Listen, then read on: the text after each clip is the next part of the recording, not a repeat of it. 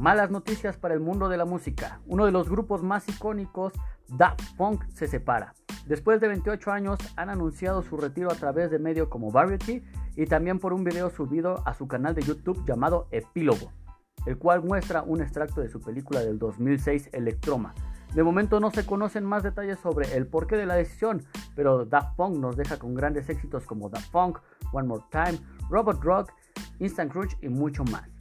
Dejarán un gran vacío sobre la industria, pero sobre todo en nuestros corazones. Siempre los llevaremos en nuestras playlists. Gracias por innovar y por incursionar en este medio. Hasta aquí mi reporte.